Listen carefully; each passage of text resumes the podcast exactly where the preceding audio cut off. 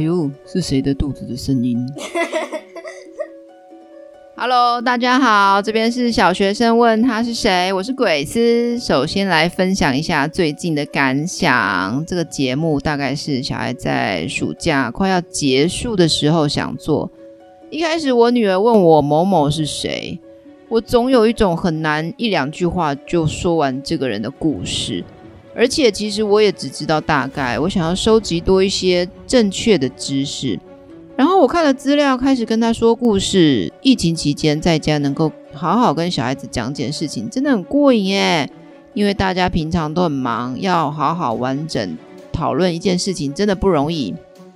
我就想到，难道啊弟弟妹妹之后这样问我，我又要再解释一遍吗？不会吧？于是我就兴起了录音的念头，就录下来啦，就做了这个节目。而且我发现，怎样？你想说什么？就是这样子，到时候弟弟如果想听，就直接给他播给他听就好了。嗯，是的。而且我发现找资料的过程中，我很享受那种知识含量丰富的感觉，跟小孩一起读书、一起学东西的感觉，真的很幸福、很满足。哎，我没有想太多，就先做了。但其实我知道要打广告，但对于打广告这件事，我真的充满了惰性。我就是很想要很多人一起听故事，但又对于打广告这件事充满了抗拒感。可能本身不太会这种宣传推销的手法，但我知道克服这件事情本身也是一种学习啦。克服完成就会很有成就感啊！我知道我自己的节目够好，节目内容不是闲聊，知识含量是很足够的。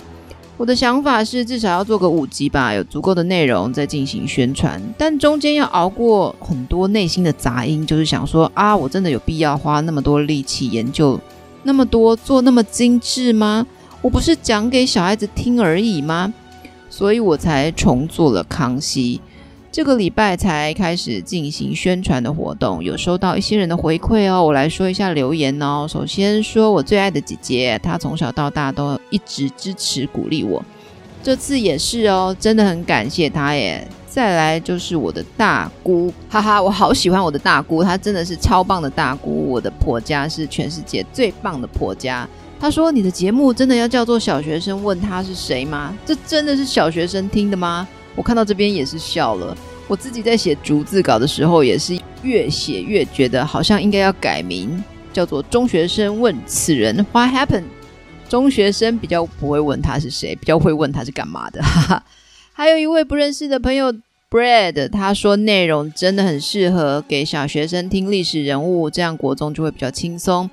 听你的声音，觉得你的分享很棒，想要称赞你，给你正能量，你这个会红。新竹这么多小朋友的地方很需要，尤其新竹的家长都在园区工作很忙，给小朋友听这个比玩手机更好，又可以学习，真心谢谢您。我也真心谢谢您给我的称赞哦，让我更有动力做继续做节目。真的，我好需要大家的回馈分享。看到三万突然跳跃式的订阅。收听人数还上了热门榜，我真的很感动哎，觉得自己认真做的东西有回馈，也觉得认真做是值得。有上热门榜哦？真的啊？你不相信哦？所以希望大家能多多支持我，多多帮我宣传，多多帮我宣传呀！感谢，请帮我打五星评论加留言，按赞、订阅及分享哦。多帮我看看我的 FB 啦，我的 FB 开始有东西喽。FB 就也是一样，小学生问他是谁，这七个字啦。昨天我问两个女儿要听谁，一开始老大说要听郑成功，我心想：哎呦，这次怎么不跳痛了？如果要进行郑成功的故事，真的不难，因为在康熙的故事里面就稍微有提到他了。结果他马上改口说，还是不要好了，上课已经听过了。其实我内心是高兴的耶，因为同样相似的故事，一直说我其实会有点腻。奇怪，这是什么受虐性格？就是想听听不同的哇！你知道他丢给我的题目是什么吗？还真的很跳痛诶。他说他想要听那个埃及艳后，就是哦，克利奥佩托拉嘛，埃及艳后。我说为什么是他？因为漫画把他画得很漂亮。老大说当初看漫画都看不懂啊。我说，那你还说什么？你都看完了，就看完了图而已哦。他说，对呀，啊，我就想知道他们到底发生什么事啊。嗯，埃及艳后还真的非常跳痛，跟我之前做的完全不相干。我看完埃及艳后的故事，我其实感觉到，嗯，这是一个充满欲望的故事。人有七情六欲啊，而我讲的这个故事的欲望啊，是权力欲。故事里面的每个人都充满了权力欲，他们的行为基本上都架构在抓住权力这件事情。如果从这个角度切入，就能很好理解他们为什么每个人的行为为什么会那样。哦，还以为这个故事很简单，结果认真说也是跟康熙一样，要说个上下两集。该不会只有每个人都要来个两万字逐字稿吧？哈哈，好吧，我只能安慰自己，越来越知道要怎么做，节目就越做越精致了。开始喽！埃及艳后克利奥佩托拉七世的故事。诶，这个名字虽然很长一串，但我昨天脱口而出克利奥佩托拉嘛，我也是吓一跳。这个名字中文念起来长归长，也是还蛮顺口的。因为呢是希腊语系翻译的，所以中文有很多种很相像的念法。克利奥帕特拉七世、克里奥帕特拉七世、克莱奥巴特拉七世、克利奥巴特拉七世有什么不一样吗？克利欧佩特拉七世，他是西元前六十九到前三十年的人，就活到了大概三十八岁这个年纪。跟你妈差不多，华人也称她埃及艳后或埃及妖后。哎，我还真的没听过埃及妖后诶。嗯，因为她感觉起来就是好像很能够就是诱惑人这样。古埃及托勒密王朝的末代女王，末代是啥意思？你知道吗？就是快要这个王朝快要结束了。就是说到他手中，这个王朝就结束了啦。但不是因为他特别无能哦，他也没有什么大缺点。相反的，他整个传奇人生的故事，就是在他运用他的聪慧努力挽救这个王朝。但很可惜，光凭他一个人的力量，还是无力回天。你知道什么叫做无力回天吗？呃，对啊，我知道，无力回天就是没有办法挽回啦。哎呦，终于有地名跑出来了！各位听众，我们现在脑袋中放一张白纸哈，中间画个椭圆形，这个椭圆形就是地中海。今天讲的故事呢，就它也是椭圆形的。是啊，是是，大概是椭圆形的。今天讲的故事就围绕着地中海讲，讲东南西北是不是比较难懂？那我讲上下左右会不会比较好懂啊？好啦，一起讲。地中海的北边就是上面是欧洲，下面就是非洲，右边就是亚洲。埃及就在这个椭圆形的下面，靠近右边，就是非洲靠近亚洲的地方。好，那托勒密王朝，我稍微解释一下这个托勒密王朝哈。这个王朝的开始，不得不提到一个超有名的亚历山大大帝。这一集在讲埃及艳后啦，我们就不用力解释这个名人。总之，他就是一个超会打仗的有名希腊国王。他的统治期间都在进行前无古人的大型军事征服活动，一直到他三十岁时，他已经建立当时疆域领土最大的帝国，在战场上从未被击败过，这真的很强，对吧？从来没有输过，对，而且被认为是历史上最伟大的将军之一，因为他一直在打仗嘛，所以他就征服了很多不同文化的族群，所以他也以。融合希腊文化跟非希腊文化而著名。现在在听的时候，可能感觉不出来文化融合是多么不容易的事情。什么叫做文化融合？你知道吗？呃，不知道。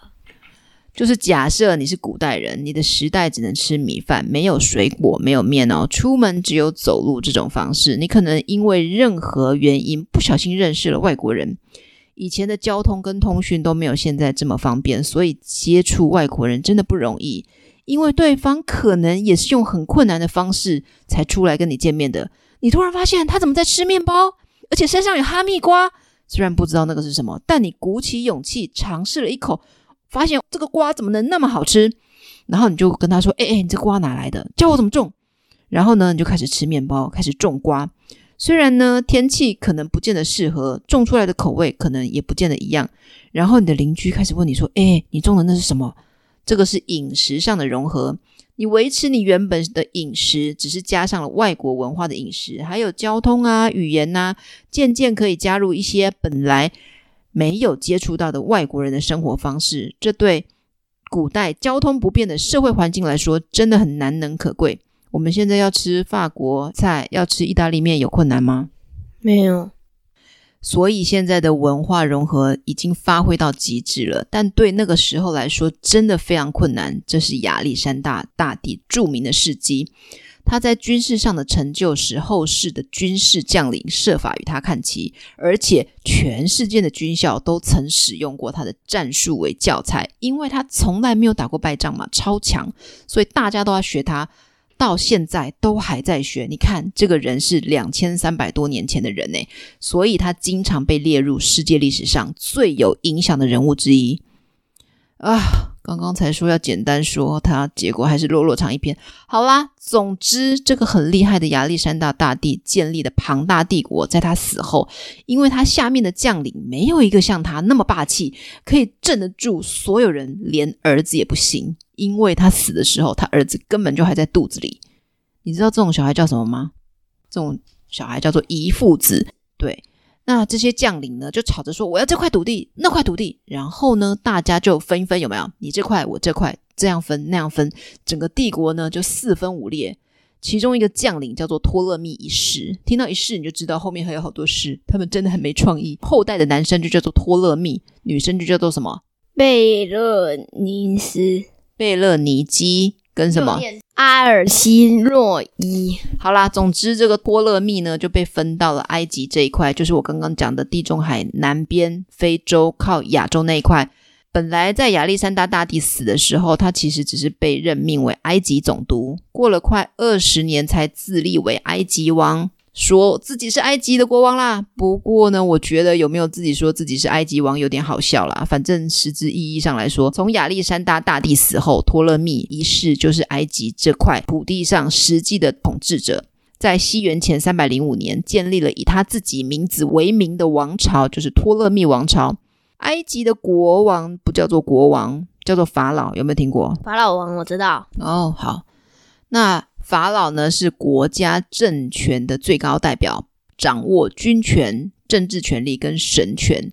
法老自称是太阳神，这个太阳神的名字叫做拉，他的小孩是天神在地上的代理人跟化身。这个拉呢，就是英文 Ra，好奇妙哦，就是古埃及。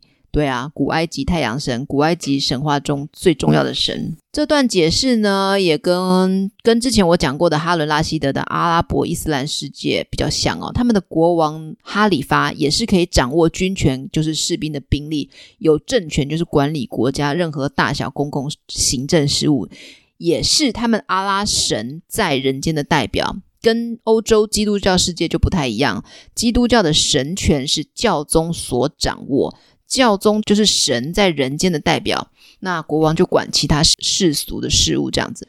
嗯，我稍微解释一下托勒密王朝，我还以为只会一下下，结果还是说了一串。没关系，我现在真的开始要讲埃及艳后的故事了。先讲他的身世，什么是身世？你知道吗？不知道，就是他的家庭背景、生活环境。刚刚前面讲的托勒密王朝的开始是西元前几年？三零五。埃及艳后的整个人生都在西元前哦，所以你会发现越听时间越往后，但是数字却越小，因为有西元前有前这个这个字啊。这个王朝到埃及艳后出生那个时候已经经历了快三百年，那我们就称埃及艳后为埃及艳后吧，因为前面讲过叫克利奥庇托拉的人其实有很多个，应该有一万个。没有那么多个啦。其实会叫到埃及艳后是来自一部一九六三年的以她为主角的传记电影。那这部电影当时很轰动，为什么嘞？这部电影当初由美国啊、英国、瑞士联手拍摄。那电影名称呢，以女王的本名命名，叫 Cleopatra。女主角是当时非常漂亮的美国演员伊丽莎白泰勒。这部电影创下了很多记录哦，在当时是有史以来最昂贵的电影，几乎令二十一世纪福斯破产啊！二十一世纪福斯呢，是美国的电影电视节目发行跟制作公司，也是这部电影的制作公司。因为在拍摄过程中，一边拍一边想哪里不好要加钱修改，导演跟演员都换过，拍摄地点也要换，场景是不是就要做第二遍？你知道要拍那么久以前的古装戏造景，都会超级贵的，因为以前没有什么特效能力啊。你要拍打仗画面怎么拍？就真的叫那么多临时演员来拍这个经典的画面，可以上我的小学生问他是谁，FB 看到我的整理哦。就这样子，因为这样子换来换去，剧本可能也会改来改去。只要一有变动，就要花钱呐、啊。前面改过了，后来拍的时候就发现怎么跟前面的有点接不起来啊，哪里就要修改，哪里就要重拍。这种状况就有点像是人家讲的，说谎就要圆谎，圆了第一个谎就要圆第二次谎，所以说谎其实是很累人的一种补破网的概念。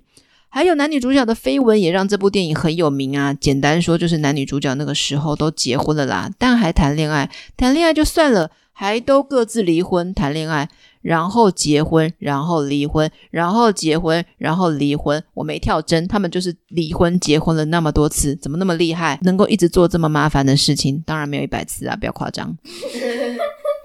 以上这些呢，都让你这部片很有名，但在台湾，你说电影叫做什么？克里奥佩托拉。你第一次听到，你的感觉是什么？就是什么？这样子就无法达到好好宣传的效果了呀！我现在要宣传，就就是要让名字好听好记，朗朗上口。本来华人对于外国人的名字翻译过来就比较没感觉啊。如果我等一下讲这个故事过程中，每个角色我都讲他原来的名字，我就不相信听完故事你真的知道谁发生了什么事。艳这个字呢，在中文的意义是容色美好、光艳。照耀美女，好串在一起，就像是就是意思就是什么光在照耀般，长得很漂亮的美女。女主角呢，在故事里的状态好像是想跟谁谈恋爱，就会跟他谈恋爱，感觉起来应该是非常漂亮的女神，所以就帮这部片取名为《埃及艳后》。之后台湾人就大概都听说过这个西方古代女王叫什么，不知道。那。只知道叫埃及艳后，所以啊，影视娱乐文化真的很影响我们对历史的看法跟观点。影视作品呈现出来的跟历史真实可能常常有很大的差距。可是如果完全跟历史一样，你就没兴趣看啊？为什么？就好像现在清宫剧、皇宫里面都讲满族话，根本听不懂啊！清宫剧里面那些夸张的旗头，你知道什么是旗头吗？旗头是什么？旗头呢，就是头上放一块板子。诶，我记得你之前上课的时候上台有戴过，还戴口罩，有点好笑。诶，板子上缠一堆黑线，假装是头发。我小时候看，还真的以为那是真的头发，诶，吓死我了。我还在想，这些人头发到底要留多长，要留多久？头发才能够多到长到可以组合成一块黑色的板子，但小时候真的觉得那样很漂亮啦，上面可以放一堆亮晶晶、bling bling 的珠宝首饰、流苏啊，晃来晃去的。好啦，我只是要告诉你，这个东西啊，到清朝晚期慈禧太后才出现的啦。因为那个时候慈禧啊，觉得年纪大了，头发变少，很丑，怎么办？就想办法把头发弄得看起来多一点，就想出了这个花招。你现在看到《如懿传》啊，《甄嬛传》啊，这些头都不是真的。但我知道，你知道他们会不知道吗？他们连后宫这些皇帝、这些大小老婆的无名指啊、小指头都要戴护甲套，要穿花盆底鞋，这些比较看不见的东西，他们都知道要弄。那头发这么显眼，他们会不知道吗？当然知道啊。那为什么还要这样拍？因为漂亮啊。这些画面呢，可以上我的小学生问他是谁，FB 看到我的整理哦。放给大家看的东西要很漂亮啊！那如果跟史实一样这样拍，整部戏整个画面就会都会很暗淡。好啦，前面讲那么多，就是为了解释埃及艳后其实是台湾人才有的说法啦，外国人都叫她克里奥佩托拉啦。那为了让你好记也好区分她跟其他克里奥多拉公主，我们就讲大家都好记的埃及艳后啦，齁。那我们的女主角呢，出生于七元前七十到六十九这一年的冬天。你知道她为什么叫做七世吗？呃，因为她是第七个克里奥佩托拉。对，没错，因为在她之前一共有六名同名的公主嘛。你们这些人为什么取名字这么懒惰呢？看过他们家的家族树状图之后，你会感到愤怒。以现代人的我看来，就是恶心。他们家有非常严重的近亲通婚，比哈布斯堡家族还要严重。那为什么没像哈布斯堡家族那样有严重的疾病呢？你觉得？嗯，因为他们在埃及比较强，怎么可能？好了，我想应该是因为这个年代太久远了，除非这个人呐、啊、跟事情真的很重要，不然不会记载。某个没有统治权的贵族有严重的身体或精神上的疾病又如何？他就没影响国家？史学家就懒得写这种事情。年代越久远，记录事情就越困难啊。好，到底有多恶心呢？家族图，请上我的 FB 看，请在 FB 上搜寻“小学生问他是谁”这七个字。就可以到我的粉丝页啦！诶，我花了两个小时画的树状图，大家看一下啦！诶，我打了五页的逐字稿，女主角还没出生是怎样？话怎么能够那么多？比我吃饭的话还要多。要解释的事情怎么有那么多？但我也很有兴致好好解释，哈哈！我真的很喜欢我现在在做的这件事情。他终于要出生了啦！埃及艳后的爸呢？是托勒密十二世，哦，又是托勒密。呃，对，他们整个家族的男生都叫做托勒密。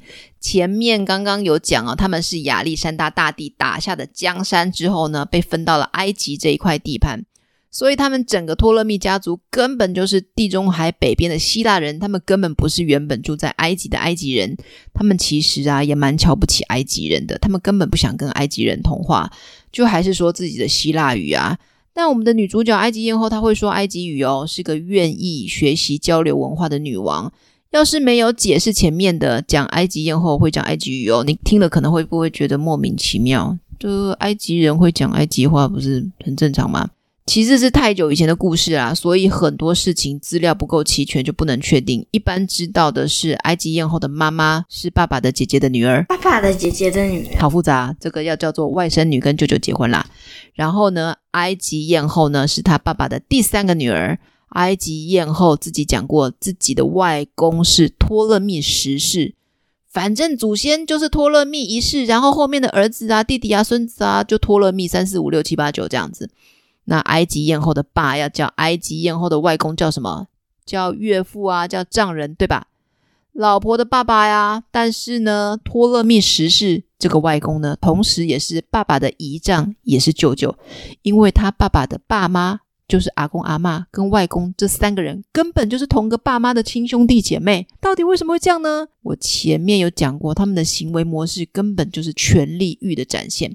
他们的家族很害怕跟别人联姻结婚，会瓜分走他们的统治权利，所以只跟自己家族的人结婚，这样就不会被分走。但好笑的是，这种家族传统风气下，他们家族根本一边跟亲人结婚生小孩，一边又把想跟自己分权的亲人杀掉，一边生一边杀，这样子。抱歉，他们这个关系实在太复杂。都说不清楚谁是谁的谁了。我们的女主角呢，最后也不想跟自己的弟弟妹妹分统治权，所以也杀掉他们。嗯，一个妹妹跟两个跟她结婚的弟弟都被她杀掉了，不是自己杀，也是叫别人杀。这样，我想这是一种家族教育吧，一直教她不要分给别人。还真的连自己的弟弟妹妹也不想分了，这样。好啦，总之呢，不知道埃及艳后他妈是谁，反正就是外公的某个女儿，好像在讲废话。他爸爸的某个外甥女或者是侄女，这样就是哥哥姐姐结婚生的某个女儿，这样子。他自己也是舅舅，也是叔叔。讲到这边，我都快语无伦次了。呼应前面家族之间杀来杀去这件事情，在埃及艳后还是小朋友的时候啊，他爸爸就带他去罗马，不知道要干嘛的时候呢，对他们来说就是回祖国吧。他们的政权就是从希腊罗马那边延伸过来的。埃及艳后的大姐，呵呵，她叫做什么？她叫做叫做克里奥佩托拉六世，还想说，哎。老爸不在家，到底是大姐还是妈妈不知道。总之就是一个比埃及艳后还要大的一位克里奥佩托拉公主啊。现在那个这位大姐呢，就心里想说：“哎呀，现在埃及是我的了哦，爸爸不在家，就趁机说我是女王喽，就夺走了政权。然后呢，这位大姐呢就不知道为什么就死了。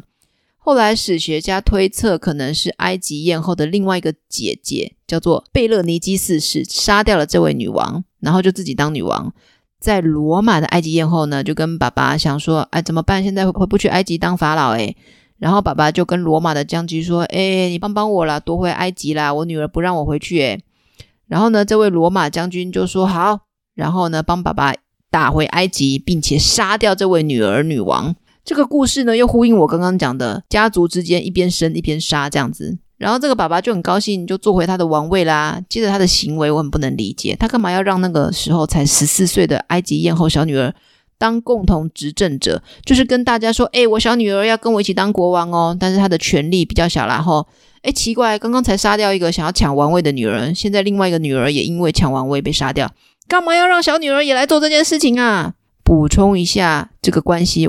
我前面刚刚讲的一开始抢王位的大姐，不是讲说他可能也是妈妈吗？这分成两种可能，一就是妈妈跟大姐是同个人，那埃及艳后呢，跟她后来结婚的弟弟们，对，她先后呢跟两个弟弟结婚，就是同个妈妈。那第二种可能就是妈妈跟大姐不是同个人。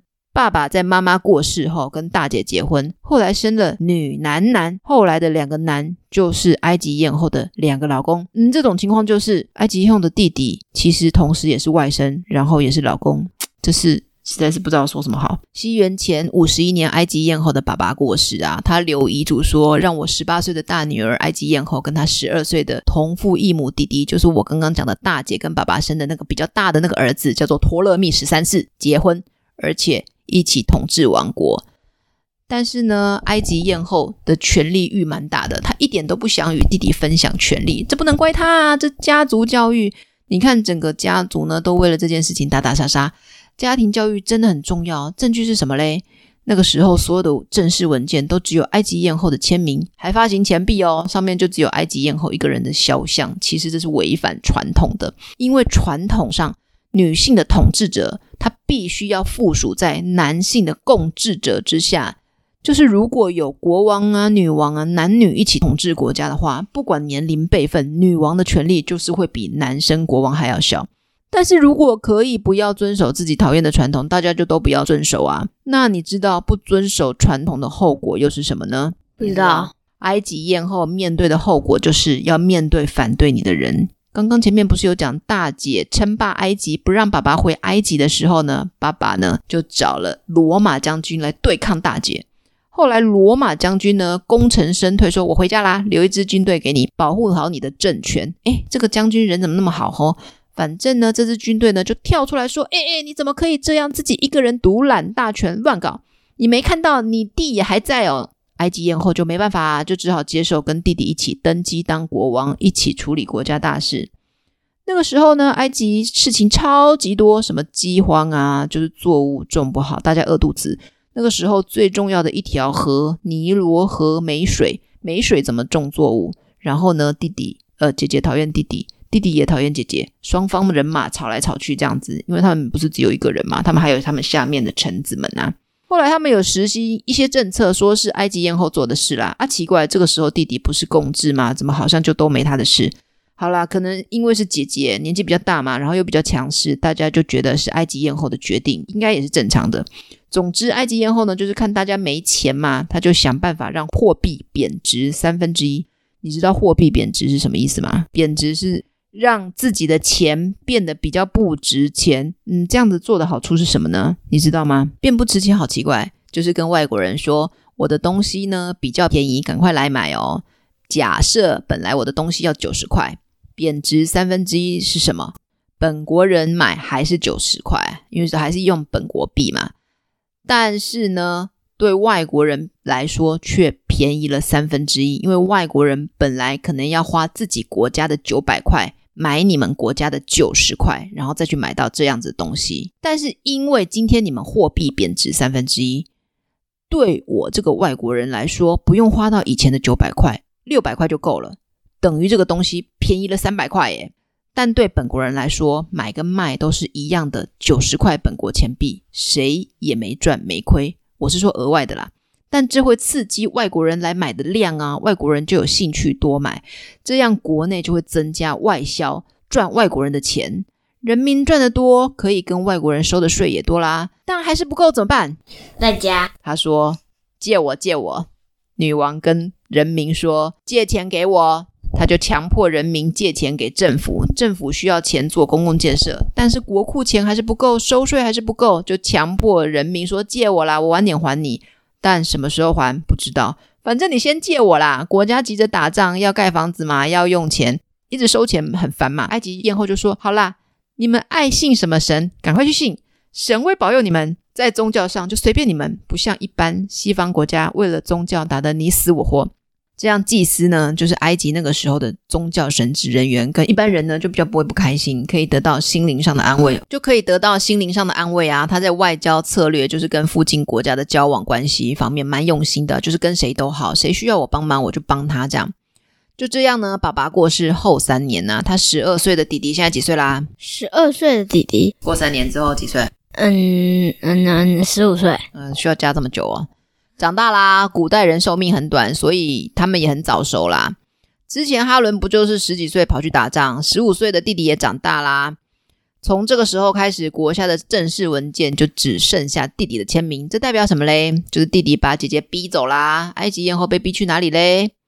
别逼去，别国去了。嗯，对，请回想我刚刚前面讲的椭圆形地中海，埃及艳后呢就逃亡到地中海右边，就是东边的叙利亚。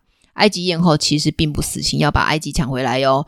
于是呢，在叙利亚招募军队啊，组织军队想打回埃及。弟弟其实也知道姐姐没死心，也带着大军守在埃及靠近叙利亚，这有点像门口的意思。那个地方叫做培留西阿姆。在这个时候呢，我们讲一下罗马的状况。为什么要讲到罗马呢？因为这些人的故事根本就是纠缠在一起的啊。罗马就在椭圆形地中海的上面北边这样子。那个时候呢，罗马的两大势力在打仗，一个叫庞培，一个叫凯撒。你是不是都有听过？嗯，我只有听过凯撒，我两个都有听过。好，我就先不介绍他们两个了，反正你知道，就是两大势力在打仗就对了。凯撒就一路追杀啊，庞培就一路往南边的埃及逃，写信给埃及国王，讲国王好像比较听得懂，我就还是讲国王了哈。就是埃及艳后弟弟托勒密十三世说救我救我。那年仅十五岁的托勒密十三世还很年轻啊，大部分事情主要是由财政大臣波提纽斯处理。那庞培虽然觉得我都写信要埃及国王保护我，他应该不会不帮我吧？然后庞培就看到迎接他的场面很奇怪，大家脸都臭臭的，到底有没有要帮我？你猜有没有要帮他？没有。答对了，没有。不仅没有，还杀了庞培。庞培的老婆小孩看到就傻眼啊，落荒而逃。他们在船上嘛，就赶快在船上换别的方向逃，赶快换方向。这天刚好也是庞培的五十八岁生日。那这个弟弟国王干嘛要杀庞培嘞？你知道吗？他为什么要杀庞培？不知道。觉得他很坏吗？不是啦，在政治上不太会因为就是谁坏谁就要杀谁这样子。不太会为了正义来做事，比较会为了权力利益来做事。因为那个时候呢，他觉得我杀了庞培，凯撒就会比较开心啊。我们埃及跟罗马就可以当好朋友哦，欠你的钱就可以晚一点还，还少一点喽。但是才怪，两天后呢，凯撒呢就到埃及了，弟弟就很开心啊，送上庞培的人头，说：“你看你讨厌的庞培，我杀掉喽。”但凯撒的反应是什么？你知道吗？不知道。当场就哭了，凯撒，你还好吗？前两天不是才追杀庞培啊？你现在在哭什么？你有没有听过棋逢对手这种说法？就是呢，有些人认为自己很厉害，很难得遇到对手。如果有一天你遇到一个跟你旗鼓相当的对手，你一定很开心，觉得有人跟你一样懂你。高处不胜寒，天才总是孤独的。你跑步不是很厉害吗？如果今天你怎么比赛，怎么跑？就是跑得比第二名快很多，你会不会觉得比赛起来很没意思？你一定会想，我不要留在校内比赛，我要去县市比赛，再去全国比赛，再去比世界奥运比赛。厉害的人就是一直在找对手跟自己切磋。凯撒也是一样啊，他虽然觉得有对手很讨厌，一直在阻碍他，但是凯撒发现这个挡在自己面前一辈子的对手，竟然不是死在自己的手下。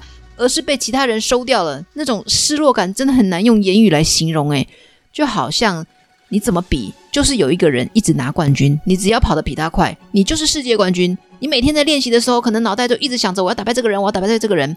然后有一天有一次比赛，他在初赛的时候就突然被不知名人物夺走了第一名。你在决赛的时候遇不到他，你练习了那么久，想的都是打败他，他不在了，就有一种失去目标的失落感。凯撒就是这样，又愤怒又伤心。其实几年前，凯撒就为了讨好庞培，竟然也把当年自己才十四岁的独生女嫁给这个五十岁的阿北庞培。那凯撒也一边觉得我们是伟大的罗马人呢，你这个外国人管什么我们国家的事啊？竟然敢杀我们国家的人！从这个时候开始，凯撒就对这个弟弟国王起了杀心，以后要找机会除掉这个国王。刚刚前面有讲这个故事，实在有点长，我怕听众会听得太累，哈哈，所以我们分成上下两集。上集我们就先讲到这里，下集我们要讲埃及艳后如何勾引罗马最有权势的凯撒呢？凯撒要如何对付这个底迪国王呢？故事说到这边，你的感觉是什么呢？